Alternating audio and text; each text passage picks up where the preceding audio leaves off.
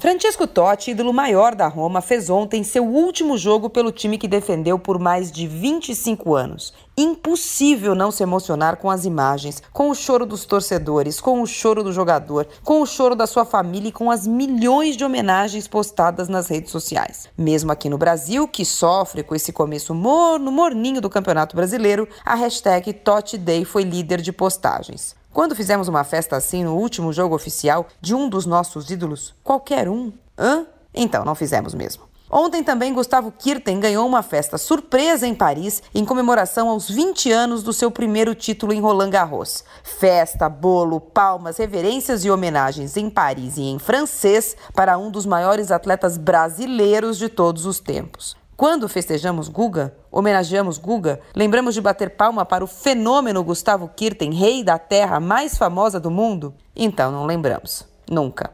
Perguntar não ofende. Qual é o nosso problema?